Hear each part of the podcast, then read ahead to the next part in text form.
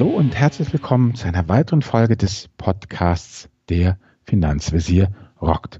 Mein Name ist Albert Warnecke, ich bin der Finanzvisier aus Hamburg und aus Lübeck zugeschaltet der Daniel Kort als Finanzrocker. Hallo, guten Abend Daniel. Hallo Albert, ich grüße dich. Ja, unser heutiges Thema ist die Aktienanalyse. Da kann man das gleich zusammenfassen. Daniel hat's drauf und ich bin dagegen. Aber bevor wir jetzt durchstarten, sollen wir mal die iTunes-Kommentare machen. Ja, leg los. Ja, ich habe hier den Trop, schreibt kurzweilig und differenziert. Kurzweiliger Podcast mit zwei Moderatoren, die sich nicht scheuen, ihre starke, aber sauber verargumentierte Meinung zu vertreten. Ein Verbesserungsvorschlag hätte ich. Mir kommt das Thema Inflation, insbesondere bei den langen Zeitraum, die betrachtet werden, zu kurz. So kam selbst die Immobilienfolge ohne einen Hinweis darauf aus. Gruß David.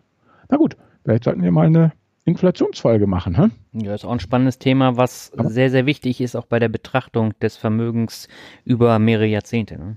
Das stimmt. Ja, also David, vielen Dank für deine äh, Bewertung hier und Daniel, ich übergebe an dich. Genau, ich habe den Finanzkollegen und er schreibt super Du, super Podcast, Kritik zu langes Intro.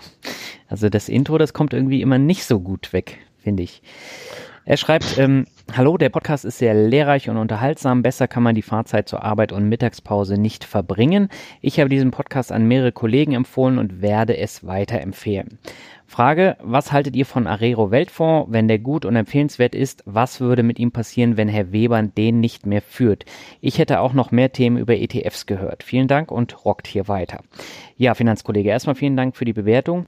Und was den Arero angeht, also den hatten wir auf jeden Fall in der Robo-Folge drin, meine ich. Und ja. ich habe auch noch ein sehr ausführliches Interview mit Dr. Christine Laudenbach in meinem Podcast. Da geht's unter anderem komplett nur um den Arero und äh, da kannst du ja dann nochmal reinhören.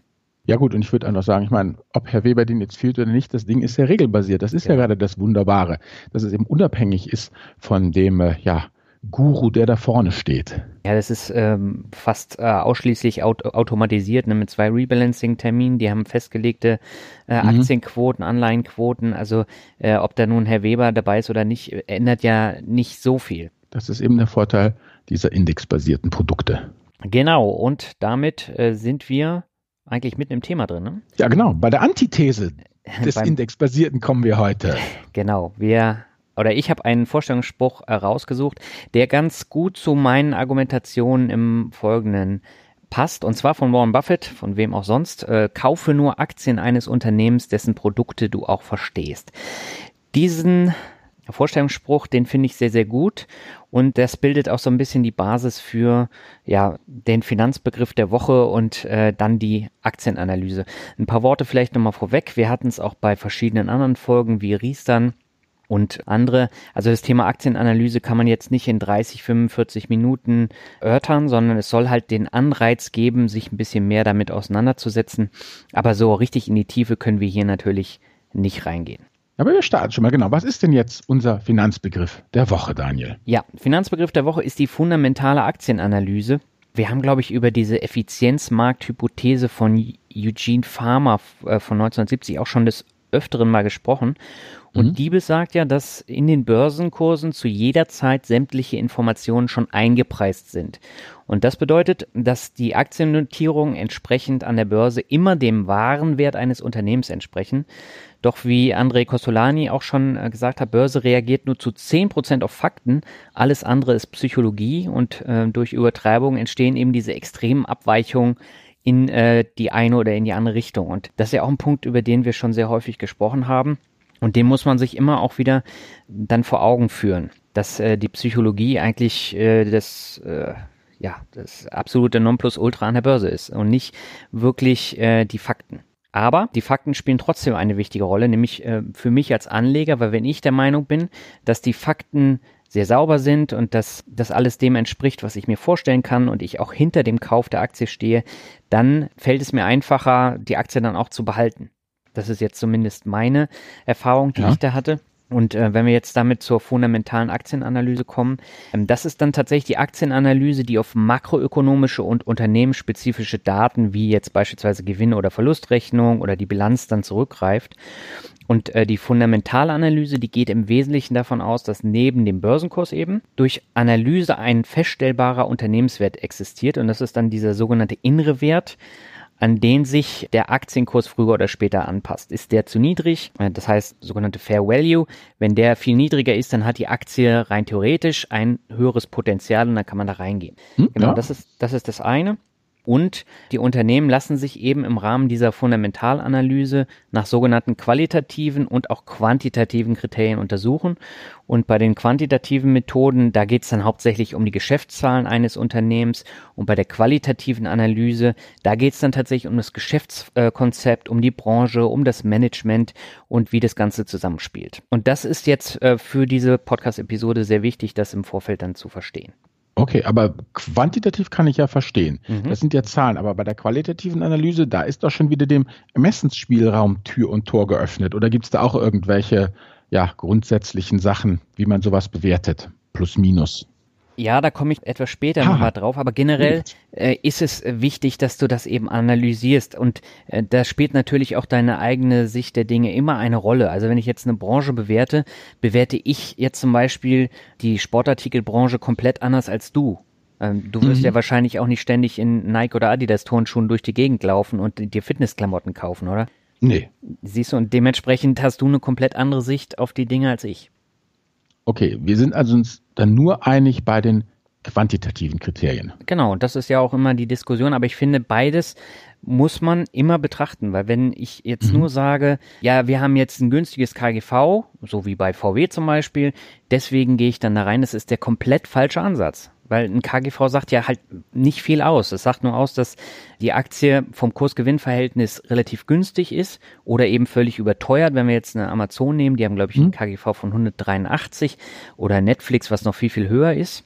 Von daher muss ich auch andere Kennzahlen dann eben mit reinnehmen. Okay, und, und quantitativ versus qualitativ, wie bewertest du das? Also sagst du praktisch, machst du deine Entscheidung zu 80 Prozent für ein quantitativ oder von qualitativ, von quantitativ, doch von quantitativ aus abhängig oder äh, und 20 Prozent qualitativ oder ist das 50-50 oder wie, wie gewichtest du diese beiden großen Blöcke? Ja, das kommt immer auf das Unternehmen an. Also generell würde ich schon sagen 70 Prozent quantitativ, 30 Prozent qualitativ, weil mhm. bei manchen Sachen, da fehlt dann tatsächlich auch ähm, der Background, um das Ganze bewerten zu können. Also wenn ich jetzt zum Beispiel keine genaue Ahnung habe, was das Unternehmen eigentlich da fabriziert, weil ich nicht weiß, was das für Produkte sind. Ich gehe nicht im täglichen Gebrauch damit um. Ja. Also damit geht es ja schon los. Stimmt, aber wenn ich hier sehe, in, in deiner Mindmap, in unserer Mindmap, hast du ja auch einen Ast, den hast du betitelt Produkte aus dem Alltag. Gehe ich also davon aus, dass du eine schon versuchst auch eben ja festzustellen, wo die Produkte der Firmen, die du besitzt oder die du teilweise besitzt, eben im Alltag eingesetzt werden? Ja, also für mich ist das sehr wichtig, aber man muss da eben auch differenzieren. Da sind wir jetzt wieder bei der Diversifikationsfolge, die wir dann ähm, mhm. hatten. Weil das spielt ja dann nochmal eine sehr, sehr große Rolle. Das heißt, mhm. wenn wir jetzt Konsumgüter nehmen, dann haben wir die ja überall im Haushalt rumstehen. Also wenn ich jetzt morgens aufstehe und ich mache mir meinen äh, schönen Kaffee, dann habe ich ein Produkt vom großen Unternehmen, dann gehe ich duschen. Ich nutze jetzt beispielsweise das äh, tolle Cookie and Leather Duschgel von Axe, um mal hier so ein bisschen Werbung zu machen. Dann mhm. komme ich aus der Dusche raus, putze mir die Zähne mit der Signalzahncreme und mhm. nutze ein Rexona Deo. So, und von wem kommen alle drei Produkte, die ich jetzt genannt habe? Naja, steht ja hier zum Glück von Unilever. genau, das sind alles Marken von Unilever und die nutze ich tatsächlich. Und äh, mir ist es äh, tatsächlich auch bewusst geworden, als ich dann überlegt habe, was kann ich denn für anschauliche Beispiele jetzt in der Podcast-Episode nehmen. Also wir haben jetzt hier drei Produkte von Unilever, die ich dann äh, tatsächlich nutze. Und wenn wir Unilever jetzt mal so ein bisschen betrachten, wenn wir jetzt äh, zum Mittagessen Nudeln von Bertolli nehmen, ähm, danach haben wir dann äh, Putzwut und nutzen den Chlorreiniger von Domestos, trinken zum Abkühlen den Lipton-Eistee, ein Magnum-Eis oder waschen die Wäsche mit äh, Korall. Dann sind das alles Marken von, von Unilever. Und äh, mhm. das ist also eine extreme Bandbreite. Und äh, Unilever besitzt alleine über 400 unterschiedliche Marken. Und zwei Milliarden Menschen aus über 190 Ländern nutzen täglich ein Unilever-Produkt. Insgesamt hat das Unternehmen 168.000 Mitarbeiter, das heißt, es ist schon ein rieses, riesengroßes Unternehmen. Ich habe die ganzen Produkte im Alltag. Und dieser mhm. niederländisch-britische Konzern, ähm, da hat man eine komplett andere Bindung dann dazu als zu Produkten, die ich eben überhaupt nicht nutze im Alltag. Mhm. Jetzt mal abgesehen von Unilever, wenn ich dann ähm, frühstücke, dann surfe ich dann auf Facebook, stöbere bei Amazon, was es denn da für schöne neuen Sachen gibt, äh, schreibe mhm. eine E-Mail über Outlook oder über Google und ähm, so habe ich dann immer Produkte, die ich dann auch tatsächlich dann nutze. Dann ziehe ich mir meine Adidas Turnschuhe an. Vor der Arbeit gehe ich dann nochmal tanken zu BP oder zu Shell und in der Mittagspause hole ich mir bei Starbucks einen Kaffee, trinke eine Flasche Bon Aqua oder gehe zu McDonalds. Also jetzt haben wir ganz, ganz viele Marken da drin gehabt. Und das hm. sind alles Produkte aus dem Alltag. Das okay. sind alles sehr große Aktiengesellschaften. Ich nutze die Produkte tagtäglich. Jetzt bewerte ich sie natürlich auch wieder anders als du. Aber das ist für mich natürlich wesentlich hilfreicher, die Produkte auch zu bewerten, als wenn ich jetzt äh, was anderes dann eben nutze. Okay, hm, verstehe. So, das ist jetzt ein Beispiel von Unilever. Das Problem ist natürlich, wenn wir nur danach gehen, dass wir die ganzen Konsumgüter kennen, dann haben wir natürlich ein sehr einseitiges Portfolio. Also da muss man eben mhm. auch drauf achten und diese Konsumgüterunternehmen, die wachsen ja auch nicht mehr so extrem, sondern äh, wir haben da auch relativ geringe Margen jetzt im Vergleich zu einer Facebook oder zu einer Google, die ja viel, viel mehr mhm. verdienen. Mhm. Und äh, da muss man eben auch drauf achten. Also Konsumgüter gehören in jedes Depot, aber man darf halt nicht nur Konsumgüterunternehmen drin haben. So, und dann, ja, Netflix willst du ja nicht nehmen, das ist dir zu teuer, hast du ja gesagt. Ja, KGV ist ja auch extrem hoch. Aber es gibt ja auch Produkte aus dem Alltag, die du nicht kennst, aber wo du die Anwendung dann verstehst. Das heißt, äh, da kannst du dann natürlich auch sagen, ich habe jetzt das Beispiel Fuchs Petrolub rausgesucht. Kennst du Fuchs Petrolub? Ja Gott, irgendwann hat man das mal in irgendeinem Unterforum des Wertpapierforums gehört. Aber in der Praxis nicht, nein. Okay. Also Fuchs Petrolub, äh, die stellen Schmierstoffe her. Das ist jetzt auch ein sehr allgemeiner Begriff. Fuchs ist der weltweit größte unabhängige Anbieter von Schmierstoffen und dieses Familienunternehmen gibt es jetzt seit 1931 und es kommt aus Mannheim. Und die stellen Motoröl her, Getriebeöl, Stoßdämpferöle, Bremsflüssigkeit, Frostschutzmittel, Motorkühlmittel, Reiniger für Bremsen und Antriebsketten. Also Sachen, die jeder, der ein Auto hat, tagtäglich nutzt. Ja. Genau. Und dann hat man natürlich auch noch, noch diverse andere Sachen, zum Beispiel perfluoriertes Hochleistungsschmierfluid, Reiniger zum Entfernen von Bitumen, Asphalt und Wachsrückständen. Da musst du erstmal gucken, was Bitumen ist. Das ist ausschwitzendes Pech, Erdpech, Gräberpech. Sehr ja, spannend, schwarz ne? und stinkend. genau. Ja, aber ähm, das heißt, wenn wir uns jetzt mal das Auto anschauen, dann haben wir neben Motoröl, Getriebeöl und allem, was dazugehört, nämlich auch mechanische Teile im Auto. Gerade durch die Tatsache, dass immer mehr mechanisch im Auto wird, also das Lenkrad, die Spiegel, ähm, die Sitze und alles, was dazugehört. Und dafür brauche ich Schmierstoffe. Das heißt, wenn mhm. ich mein, mein Autositz verschiebe, dann muss es natürlich ganz einfach äh, gehen. Und dafür hat man dann Schmierstoffe oder die Spiegel oder die Autotür. Und das mhm. sind halt wirklich Sachen, die man unbewusst immer nutzt und die stammen oftmals von einem deutschen Qualitätsunternehmen wie Fuchs Petrolub. Man muss sich halt nur damit so ein bisschen auseinandersetzen, was macht das Unternehmen und wie sind die Wachstumskurven ähm, mhm. und wie sind dann auch die Kennzahlen. Und dann kann ich versuchen, okay. dann eine Bewertung zu machen. Gut, also wir hatten jetzt schon mal Produkte aus dem Alltag. Ja. Produkte aus dem Alltag, die du nicht kennst, aber die Anwendung verstehst. Ja. Aber was ist denn jetzt eigentlich mit Sachen, die nicht aus dem Alltag sind und die man nicht versteht, was zumindest, was mich angeht, der Löwenanteil der Produkte ist? Ja, es sei denn, du hast nur Konsumgüter in deinem Depot, aber. Nein, nein, nein, nein, du hast ja gesagt, oder was heißt? Du hast gesagt, diversifiziere, mein Lieber. Also das will ich genau. ja auch. Ja, also wenn wir jetzt Produkte nicht aus dem Alltag nehmen, die man dann auch nicht versteht, dann landet man zuerst bei Biotech-Unternehmen. Nehmen wir mal Gilead als Beispiel. Gilead ist zum Beispiel ein Pharmazie- und Biotechnologieunternehmen aus den Vereinigten Staaten. Und das Unternehmen ist im S&P 500 gelistet und hat einen weltweiten Umsatz von 30 Milliarden US-Dollar und ist damit eines der größten Pharmaunternehmen der Welt. Kennst du Gilead? Nee. Nie gehört. Nein, also nicht, dass ich wüsste, nein. Okay. Also das Unternehmen stellt Medikamente gegen HIV-Aids, Leberschäden wie Hepatitis C oder auch gegen Influenza, also Grippe her.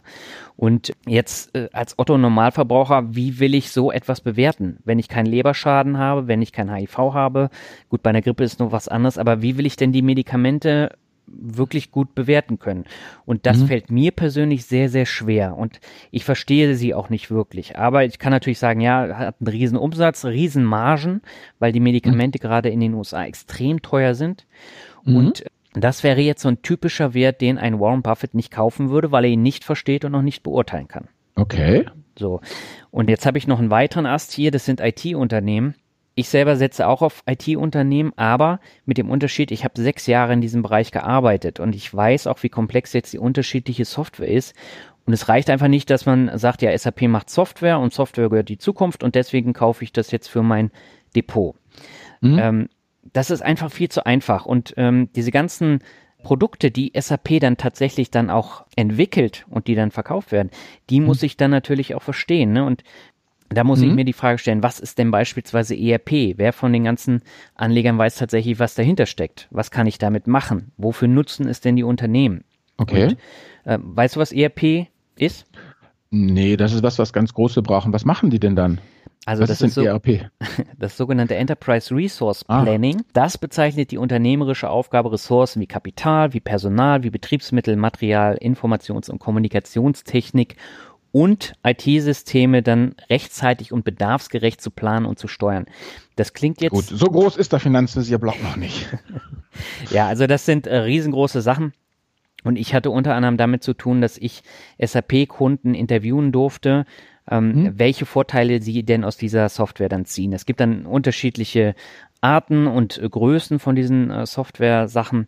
Also beispielsweise für kleine Unternehmen gibt es jetzt SAP Business One. Da habe ich dann nur einen kleineren Teil. Bei den großen Konzernen, die haben da ganz unterschiedliche Sachen wie Business Intelligence und ähm, dann so, so Lagerplanung, Logistikplanung.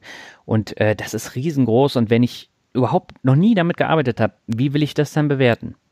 Ob das nun ja. gut ist oder nicht. Und das ist manchmal schon sehr interessant. Also ich habe damals dann eben auch SAP nutzen dürfen, auch so eine cloud-basierte äh, mhm. Lösung und die war nicht besonders schön und auch nicht besonders toll. Aber wenn ein großes Unternehmen da eben raufsetzt, dann bleiben die in der Regel äh, sehr, sehr lange dann da. Ja gut, wenn du das einmal eingerichtet hast, ich meine, boah, dann die Scheidung einzureichen, das wird nicht billig. Äh, genau, und also ERP ist jetzt das eine, äh, jetzt kann man das weiterführen mit, was ist HANA, also äh, sogenannte High Performance Analytic Appliance. Da geht es dann darum, dass äh, große Datenmengen äh, super schnell analysiert werden. Und mhm. muss ich natürlich auch wissen, was ist das, was steckt dahinter. Dann ähm, verdient SAP ja ganz, ganz viel Geld mit Lizenzgebühren. Das heißt, man hat Partnermodelle. SAP mhm. führt zwar die Software auch in einzelnen Unternehmen ein, aber die sind dann in der Regel viel größer. Und für die kleineren Unternehmen gibt es dann sogenannte SAP-Partner. Da gibt es dann unterschiedlichen Status, also Goldstatus, Silberstatus, Bronzestatus. Mhm. Und äh, die führen dann die Lösung dann beim Kunden tatsächlich ein. Das sind dann nochmal zusätzliche Kosten. Dann äh, gibt es halt noch zusätzlich die SAP-Beratung, die ich dann buchen kann. Und damit verdient SAP dann tatsächlich das Geld. Aber mir ist es anfangs sehr, sehr schwer gefallen, dieses ganze Konstrukt dann dahinter auch zu verstehen. Und wenn ich jetzt als unbedarfter Anleger dann eben eine SAP kaufe, muss ich wissen, was ist das? Was steckt dahinter? Und ansonsten wird mir das echt schwer fallen, das zu bewerten. Okay, also wenn ich das zusammenfasse, mhm. es gibt Produkte aus dem Alltag, mhm. gleich welcher Art, die, äh, ja, die versteht man einfach. Dann gibt es eben Produkte aus dem Alltag, die einem so nah sind, dass man sich eben ja. unmittelbar doch sehr gut versteht. Und dann eben sagst du, Produkte, aus, die man nicht versteht und die nicht aus dem Alltag sind, da muss man sich aber hinsetzen und diese Lernkurve durchlaufen. Also du bist schon der Meinung, man muss sich dann wirklich hinsetzen und das analysieren und, und, und, und sich ganz genau das dann angucken. Und wenn man halt 40 oder 50 Aktien haben will für eine Diversifikation, dann muss man das auch 20 oder 30 Mal machen für die, ja. die man eben nicht versteht und nicht kann. Ja, weil genau das Problem ist nämlich, wenn ich das nicht mache, sondern weil mhm. irgendjemand geschrieben hat, das ist eine tolle Aktie und deswegen äh, sollte jeder die kaufen, weil sie jetzt ganz schnell nach oben geht, dann mhm. verkaufe ich sie, sobald die um fünf bis zehn Prozent gefallen ist, dann sage ich, ja, pf, äh, eigentlich kann die dann auch wieder raus. Und dann kommt wieder hin und her, macht Taschen leer. Mhm. Dann verliere ich ganz viel Geld mit meinen Transaktionskosten. Und wenn ich mich halt genau damit auseinandersetze und mhm. für ein Unternehmen entschieden habe, mhm. dann habe ich eine ganz andere Bindung zu diesem Unternehmen, zu den Kennzahlen. Ich habe mich damit beschäftigt und kann dann eben auch eine Entscheidung treffen, die ich ansonsten eben nicht treffen sollte. Gut, aber wie, nehmen wir mal an, also es fängt ja so an. Du mhm. liest irgendwas und findest diese Firma Genau, da hat einer jetzt nämlich geschrieben, das ist eine super Firma, ja. da sollte man einsteigen. Ja. Und du findest, dass das, was da steht, plausibel ist. Mhm. Also so fängt es ja an. Also ja, du hast noch so keine Ahnung, aber plausibel findest du das Ganze so. Und wenn du dich jetzt, sagen wir erstmal jetzt provisorisch für diese Firma entschieden hast, sagt, das interessiert mich jetzt. Mhm. Was machst du denn, wenn du dich eben dann so erstmal für ein, für ein Unternehmen entschieden hast? Was, was tust du dann, um herauszufinden, ja, ob du letztendlich diesem Unternehmen das Ja-Wort geben willst? Ja, dann sind wir bei der, beim Finanzbegriff der Woche, nämlich bei der fundamentalen Aktienanalyse. Das heißt, ich muss mir das Unternehmen genauer anschauen. Fangen wir mal qualitativ an. Das heißt, ich äh, werfe einen Blick auf das Unternehmen an sich. Das heißt, was macht das Unternehmen aus? Welche Stärken hat es? Welche Risiken gibt es? Welche Schwächen hat es? Und mhm. ähm, wenn wir uns jetzt da mal ein bestimmtes Unternehmen rausgreifen, äh, ich habe jetzt äh, Chipotle Mexican Grill genommen. Was du immer ranschleppst, sage mal, was ist das denn wieder für eine Bude? Äh, kennst du nicht? Nein. Also das ist ein absoluter Highflyer im Fastfood-Markt gewesen in den USA. Okay. Und das Unternehmen ist bis auf über 600 Euro hochgegangen. Da gibt's dann so Tacos und äh, all so eine Sachen. Ich war da noch nie essen. Und das war aber so eine Geschichte, wo dann ganz viele gesagt haben, ja, das ist äh, das nächste große Ding und man sollte dann da reingehen. So, und was okay, ist dann passiert? Stopp. Halt, stopp, stopp, stopp, nochmal für Dumme. Mhm. Also es ist eine Kette. Das ist eine Kette, ja, ja. Das ist eine ah, okay, also Fast-Food-Kette, so wie McDonalds Kette. eben auch, nur mit mexikanischem Essen. Also da gibt's Burritos und Tacos und all sowas. Alles klar, gut. Also genau. McDonalds auf Mexikanisch. Genau. So ganz dumm. Okay, verstehe. Danke. So. Und dann haben die expandiert ohne Ende und alles lief gut, über 600 Euro. Was kam mhm. dann? Dann kamen extrem schwerwiegende Hygienemängel. Also das war wirklich ein äh, richtig großer Skandal. Ach so, diese und, La Cucaracha-Schaben, ja? Äh, das wäre schön, wenn es die La Cucaracha-Schaben gewesen wären. Die waren es denn äh, tatsächlich nicht, sondern das waren schwere Hygienemängel und die haben zu Lebensmittelvergiftungen mhm. geführt. Oh, oh. Ja, und äh, das gab halt den Fall, dass äh, das Boston College mitgeteilt hat, dass 141 Studenten, darunter das halbe Basketballteam, seien nach dem Essen bei Chipotle erkrankt und Ärzte bestätigten Infektionen in großem Ausmaß. Musst du dir mal dann vorstellen. Weißt, dann weißt du, wer da essen geht. ja, Wahnsinn. oder wer da arbeitet oder was auch immer. Also das Problem war tatsächlich, äh, das Unternehmen hat mit Salmonellen zu kämpfen gehabt, mit Kolibakterien ja. und mit Noroviren. Ja. Und okay. ähm, das war in mehreren Filialen in mehreren äh, amerikanischen Bundesstaaten. Und ich glaube, im Interview mit Tim Schäfer hatte der gesagt, äh, eins der Probleme war, dass sie die Tische nicht richtig abgewischt haben und dass sich auf den Tischen dann Bakterien gebildet haben und dadurch kamen diese Infektionen dann auch zustande. Gut, ja, also gewachsen wie blöde, Qualitätssicherung kam genau. nicht nach, ne? Und dann wird dann expandiert, expandiert, expandiert, die Schulung vernachlässigt und ja. irgendwer von der Straße wird halt reingerufen und sagt, hier, du bist jetzt hier Kellner und naja, gut. Und dann kommt's halt dazu. So, und dann hat sich der Börsenkurs hm. mehr als halbiert. Also von 650 Euro ist es auf 200 Euro runtergegangen. Musst du dir vorstellen, ja. 400 Euro. Und das mhm. ist natürlich ein extremes Risiko, wenn sowas passiert. Und dieses mhm. Risiko muss ich natürlich dann auch einkalkulieren. Und äh, mhm. ich habe jetzt zum Beispiel in der Marketingbranche gelernt, man macht immer für Kampagnen eine sogenannte SWOT-Analyse. Also da geht es mhm. tatsächlich um die Stärken, um die Schwächen, um die äh, Chancen und um die Risiken. Mhm. Und äh, sowas sollte man halt bei einer Unternehmensanalyse auch machen. Das heißt, man muss sich da wirklich auch Gedanken machen, um jetzt mal abgesehen vom Unternehmen, welche Produkte hat es denn über die bekannten Produkte hinaus? Und äh, je mehr Produkte ich dann eben selber nutze, da sind wir wieder am Anfang, umso einfacher fällt mir das, das Ganze zu bewerten. Okay, aber was machst du denn jetzt in dem konkreten mexikanischen Grill-Desaster? Halten, ja, verkaufen? Wie, wie, was, was, was sagt die qualitative Unternehmensanalyse dann? Ähm, naja, in dem Fall äh, wäre es halt tatsächlich ein Risiko gewesen und da hätte ich mir am Anfang überlegen müssen, gehe ich dieses Risiko ein. Also sowas kann, kann dir auch bei McDonald's oder bei Pizza Hut oder sonst wo äh, passieren. Und äh, das ist natürlich eine Geschichte, wenn das richtig groß wird, dann stürzt der Aktienkurs ab und dann habe ich ein Problem.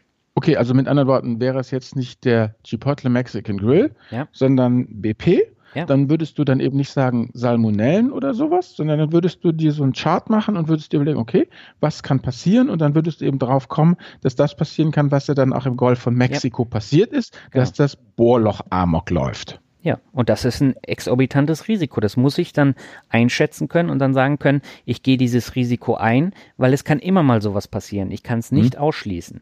So, und dass der Börsenkurs dann gen Süden rauscht, ist dann natürlich vorprogrammiert. Okay, und dann überlegst du dir aber, glaubst du, dass die Firma da heil wieder rauskommt aus ja. diesem Desaster? Und okay, also mit anderen Worten, letztendlich so dieses Thema, Wahrscheinlichkeiten im Sinne, wie wahrscheinlich glaube ich, dass das Desaster kommt und wenn mhm. das Desaster da ist, wie hart schlägt es zu genau. und vor allem, wie hoch ist die Chance, dass sich meine Firma, also die Firma, an der ich Anteile habe, darauf wieder rauswindet. Genau.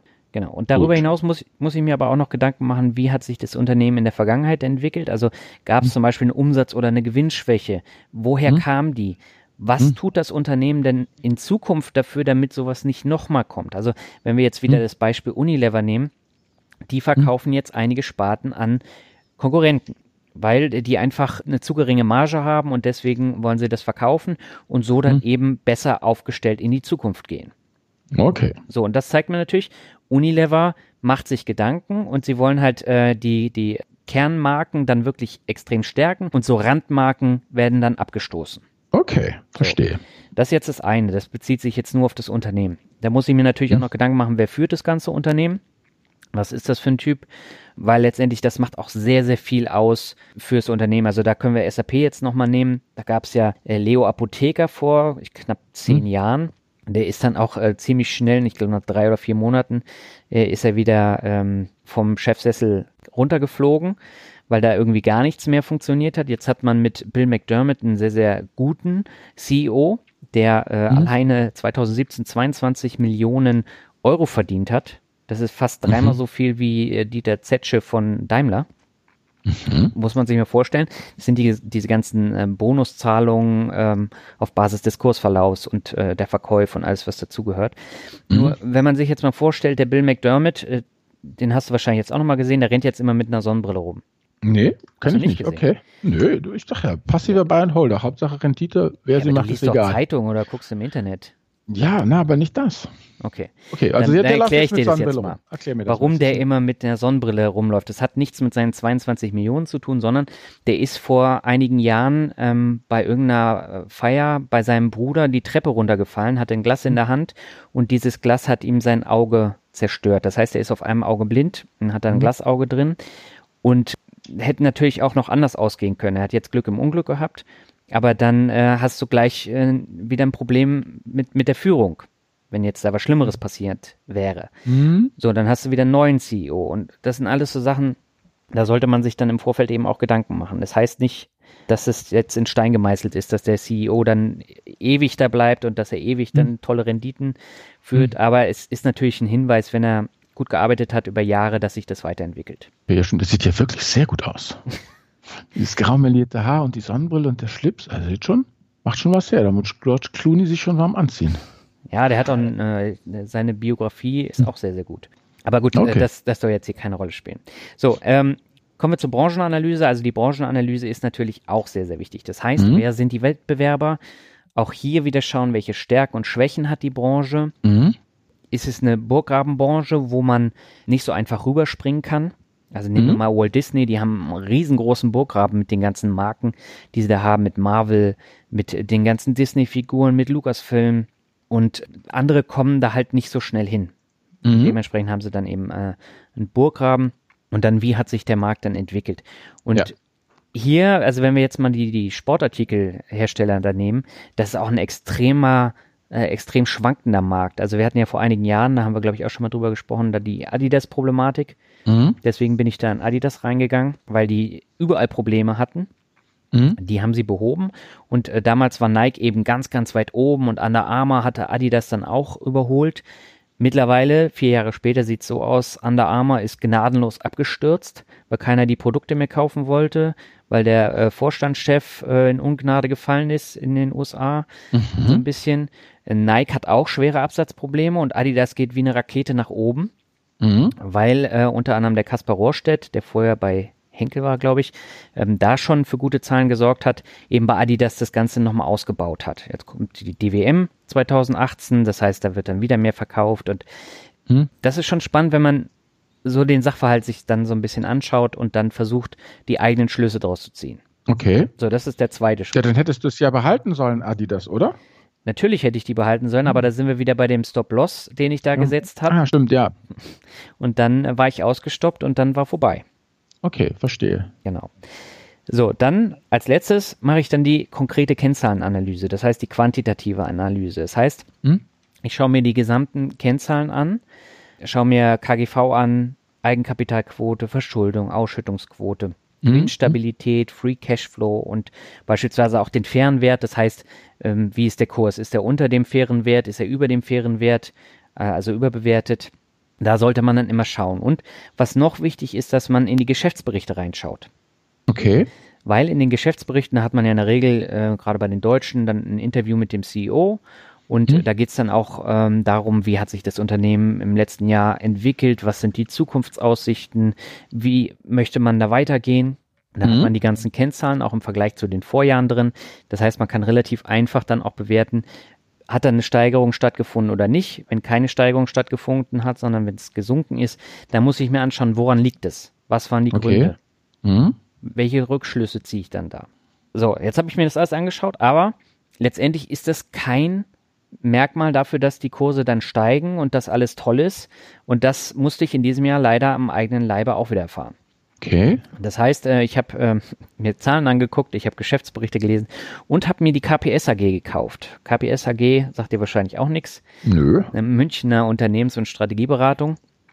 Und ähm, die haben sehr, sehr gute Zahlen präsentiert, sind Dividendenadel, zahlen eine gute Dividende. Die Entwicklung, die war echt wirklich richtig gut. Und der Geschäftsbericht kam am 31.01. 2018 raus und ich hatte kurz vorher die Aktien gekauft. Da waren sie mhm. schon ein bisschen gefallen, weil einer von den vier großen Teilhabern hatte äh, seine Anteile auf den Markt geworfen. So, und die Zahlen im Geschäftsbericht waren super. Und dann auf einmal hat einer 12.000 Aktien auf den Markt geschmissen und dann mhm. sukzessive jeden Tag immer so 1.000 mehr. Und mhm. dann kam am ich glaube, 8. oder 9. Februar kamen mhm. dann wieder 12.000 Aktien, die auf den Markt geflogen sind.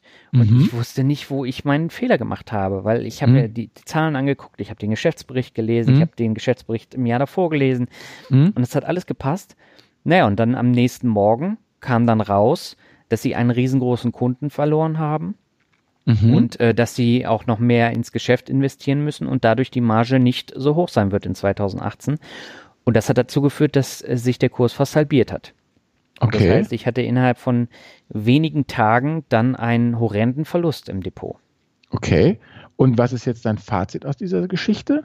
Weil ich habe das hier gerade 16.02., ne? Das ist irgendwie der, der Insider-Handelsbericht, den Sie hier auf der Webseite haben. Ja, also das war dann tatsächlich einen Tag vor der Ankündigung sind 12.000 Aktien verkauft worden. Vorher wusste es ja keiner. Mhm. Und äh, sowas ist halt Insiderhandel, weil jemand das wusste, dass der Kunde verloren wurde und mhm. dass äh, man mehr investieren möchte und dann schmeißt man halt die Aktien auf den Markt, äh, mhm. bevor es dann runtergeht. Problem bei KPS ist natürlich, die sind nicht in einem Index gelistet. Mhm. Und dadurch werden die auch nicht so häufig gehandelt. Und das führt dann mhm. dazu, dass äh, solche ähm, Abverkäufe dann enormen Einfluss auf den Kurs an sich dann haben. Mhm. Und äh, für mich heißt es dann im Umkehrschluss, äh, Finger weg von solchen Sachen. Okay, also wirst du es jetzt dann verkaufen oder behältst du Nein, die jetzt? Nein, ich behalte sie jetzt erstmal, aber ich ah, stoppe sie nicht auf und ah, okay. Mhm. Da muss man dann eben auch eine Entscheidung treffen. Aber ah, okay. das heißt halt nicht, wenn ich den Geschäftsbericht gelesen habe, wenn ich die Kennzahlen kenne, ähm, dass es dann nur nach oben geht, weil so eine Geschichte kann dir halt auch passieren. Jetzt nicht unbedingt ja. bei den größeren Unternehmen, Mhm. Aber auch da, äh, wenn man sich an VW erinnert, kann sowas auch passieren. Da sind die Zahlen noch so gut, dann kommt ein Abgasskandal, dann kommt mhm. noch andere Probleme dazu und dann rauscht der Kurs da halt auch extrem in den Keller. Das Verstehe. kann ich nicht einkalkulieren. Mhm, okay. Und was ist so deine wichtigste Kennzahl? Genau, lass uns noch ein bisschen über Kennzahlen sprechen. Das ist die Gewinnstabilität. Das heißt, das ist eine Kennzahl zwischen minus 1 und plus 1. Und die okay. ähm, wertet aus, wie sich der Gewinn in den vergangenen Jahren entwickelt hat. Und äh, das heißt dann, eine negative Entwicklung deutet dann auf starke Probleme hin. Mhm. Und ähm, ich habe jetzt zum Beispiel in meinem Depot, ich habe mittlerweile jetzt 33 Unternehmen, da habe ich drei mit negativer Gewinnstabilität. Nämlich Royal Dutch Shell, die hatte ich ja schon im, im letzten Podcast, in dem Verkaufen-Podcast. Jo. Dann äh, AT&T und neu in meinem Sparplan habe ich General Electric. Die sind ja komplett zerpflückt worden. Mhm. So und ähm, bis auf AT&T, die sind ganz knapp im positiven Bereich. Also Royal Dutch Shell und General Electric sind sehr rot. Also ich glaube, die haben eine Kennzahl von äh, minus 0,69 und minus 6 irgendwie so um den Dreh. Okay. Und ähm, wenn man das jetzt so auswertet, dann muss man sagen, das sind absolut keine Käufe, weil die in den letzten Jahren keine Gewinne gemacht haben, sondern nur Verluste. Okay. Mhm. So, und General Electric ist für mich jetzt ähm, so ein bisschen Zockerei. weil die werden wahrscheinlich auch noch weiter nach unten gehen. Äh, Royal Dutch Shell habe ich ja beim letzten Mal schon gesagt, muss ich äh, beobachten und mhm. AT&T genau das gleiche. Aber da mhm. weiß ich halt, äh, dass es negativ ist, die Entwicklung. Und äh, es deutet tatsächlich auf starke Probleme hin. Also General Electric, da ist ja diese Versicherungssparte, die hat enormes Minus gemacht. Da ist, äh, ist alles kaputt in dem Unternehmen. Man will das äh, auseinanderpflücken. Und das kann natürlich äh, auch eine Chance sein, muss es nicht. Mhm. Und äh, deswegen spekuliere ich da. Aber normalerweise würde ich da mit einem höheren äh, Einsatz nicht reingehen. Okay. So, und verstehe. das sagt mir halt die Kennzahl aus, weil hm. äh, wenn ein Unternehmen keine Gewin Gewinne erwirtschaftet, dann erwirtschaftet das auch keine Gewinne in meinem Depot. Okay. So ist die Denke. Hm. So, und auf der anderen Seite habe ich jetzt aber wieder einen Wert rausgesucht, CVS Health. Äh, sagt dir das was? Nö, das ist. Du kennst die ganzen Unternehmen nicht, Albert. Nee, brauche ich ja nicht. Als Buy-and-Holder, ich brauche das nicht. Ich habe die alle drin und die liefern ihre Rendite ab und bleiben ansonsten anonym. Okay. Das ist ja die ganz andere Einstellung dazu. Ich, ich, ich gebe ja keinem das Ja-Wort. Ich habe ja, ich tausche ja alle aus, die nicht mehr performen. Ja, gut. Du, du hast es da auch viel einfacher als ich jetzt. Also mein Problem ist, mein, also das Unternehmen mit der höchsten Gewinnstabilität in meinem Depot, das ist CVS Health. So ein CVS, okay. das ist ein Betreiber von Drogerien und Minutenkliniken in den USA. Und sie haben vor kurzem gesagt, dass sie äh, eine Krankenkasse kaufen wollen, nämlich Aetna. Und ähm, seitdem ist das ordentlich nach unten gegangen. Und auch Wieso vorher, ja, und äh, warte, vorher ist es auch schon nach unten gegangen, aber nicht, nicht so stark. Und dieser starke Kursverlust, der kommt daher, weil man Angst hatte, dass Amazon in diesen Markt reingeht, also in den Drogeriemarkt. Ah. So, und dadurch ist der Kurs extrem gefallen. Und keiner wusste so ganz, was ist dran an diesem Gerücht. Und bis Amazon dann tatsächlich im, ich glaube, Ende Januar gesagt hat, die möchten gemeinsam mit Berkshire Hathaway, also mit Warren Buffett in seinem mhm. Unternehmen und JP Morgan, also einer riesengroßen Bank, eine eigene Krankenkasse gründen, um die sehr hohen Gesundheitskosten ihrer Angestellten zu senken.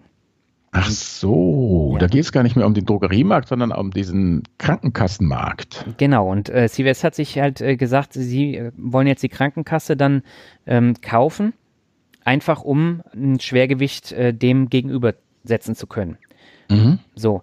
Und bei Amazon ist halt auch das, das oder mit der Grund, dass die Gesundheitskosten der Angestellten halt sehr, sehr groß sind. Und wenn man sich jetzt in so einem großen Konglomerat zusammentut mit mehreren 10.000 Angestellten, dass man dann halt viel, viel mehr bewirken kann.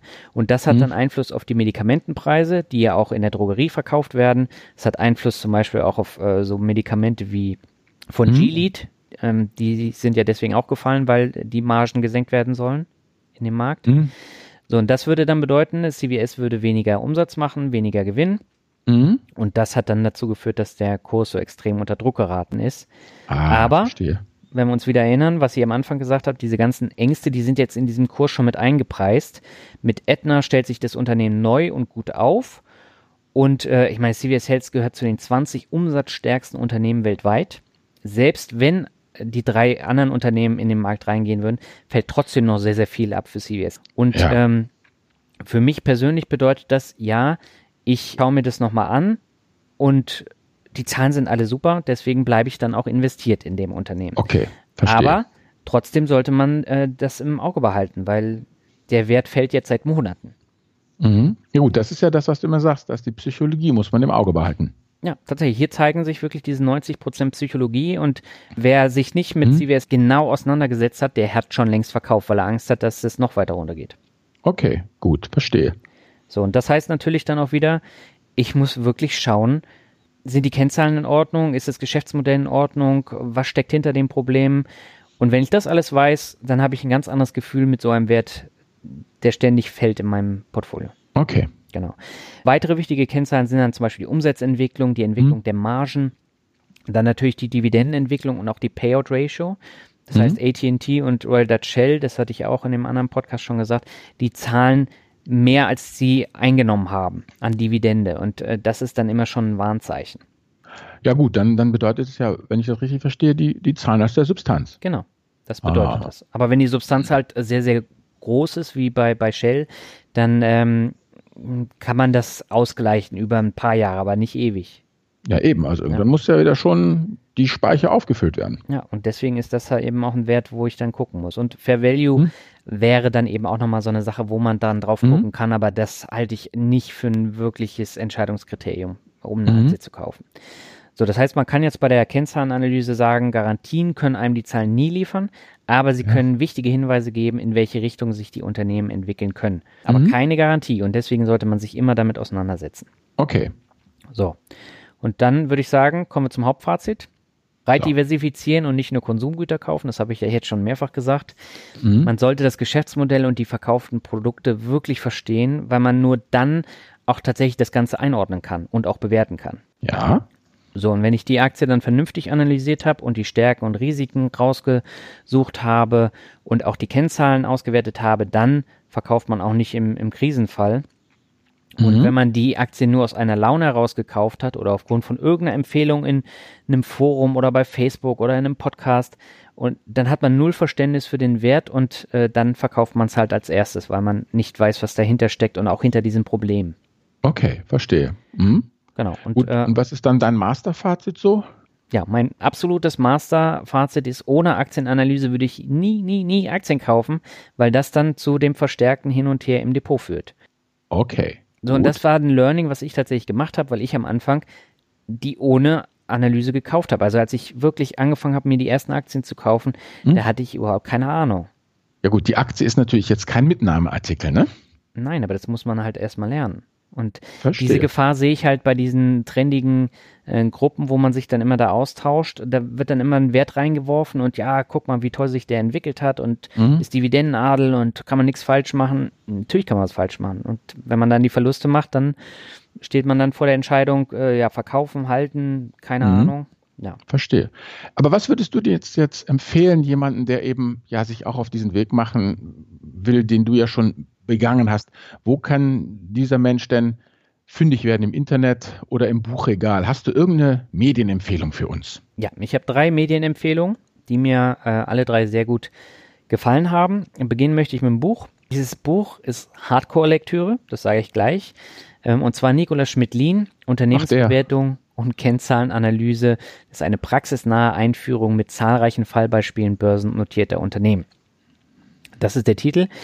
Ähm, dieses Buch hat mich viel Zeit gekostet, weil äh, da sind zwar sehr anschauliche Beispiele, aber das ist echt zahlenbasiert und ähm, da ist nichts mit groß lesen und so, sondern äh, da geht es tatsächlich um das Verständnis anhand von konkreten Beispielen. Dann hat er dann zum Beispiel ähm, von VW Kennzahlen nebeneinander gestellt nach unterschiedlichen Rechnungs Rechnungsverordnungen.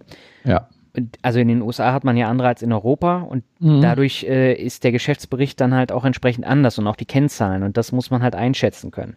Mhm. Und ähm, dieses Buch verschafft einen guten Überblick und für den Einstieg in die Unternehmensbewertung finde ich das sehr, sehr gut. Es ist nicht zu mathematisch geschrieben, aber es ist also keine Lektüre für nebenbei und auf dem Nachttisch äh, würde ich das auch nicht liegen haben. Und die, die Beispiele sind sehr anschaulich und also das ist für mich ja eigentlich mit äh, eine der Grundlagen überhaupt. Die Lektüre von Susanne Levermann ist für die absoluten Anfänger, das hatte ich ja schon mal empfohlen, aber da mhm. werden zum Beispiel auch die Kennzahlen vorgestellt. Nicht alle, so wie hier, mhm. aber so, so KGV und äh, Eigenkapitalquote, Verschuldung, solche Geschichten. Mhm. Also das Buch kann ich absolut empfehlen. Wer wirklich gute Aktienanalysen lesen möchte, dem empfehle ich den Blog www.alleaktien.de. Den macht Jonathan Neuscheler von der Dividendenstrategiegruppe und der hat da sehr ausführliche Analysen und da kann man auch mal einen Blick drauf werfen. Also SAP hat er, glaube ich, analysiert, Fresenius, Henkel und mhm. noch ein paar andere und da kann man dann äh, gut reinschauen.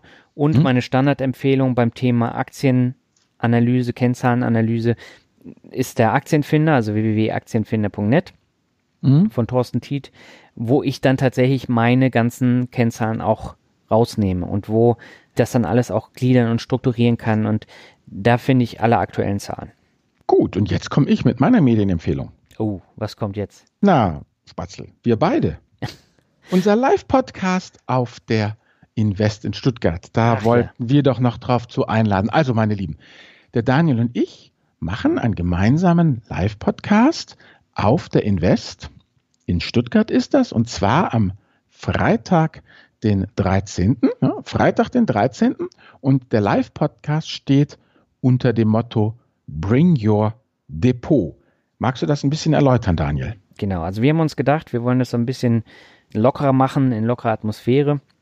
Und wir würden gerne zwei bis drei Aktiendepots analysieren, vorstellen, anonym natürlich, und äh, dann uns darüber austauschen, was ist gut an dem Depot, wo ähm, gibt es Verbesserungen, warum ist es so teuer. Und da wollen wir uns Gedanken machen und das wollen wir halt vor Live-Publikum machen. Und zwar am 13. dann von 11 Uhr bis 11.45 Uhr, glaube ich. Genau. Ja, und wie gesagt, wenn du Bock drauf hast, dich analysieren zu lassen von uns, dann bräuchten wir die folgenden Infos im Groben halt. Wir verlinken das auch nochmal jedenfalls. Es geht uns darum, wir würden natürlich gerne wissen, welche Produkte hast du, wie ist die prozentuale Verteilung, Haltedauer, Sparplan und äh, ja, schön wären natürlich auch ein paar absolute Zahlen, dass wir einfach ein bisschen Abschätzung haben, was da eigentlich im Spiel ist. Und ja, wir würden uns das halt angucken ne?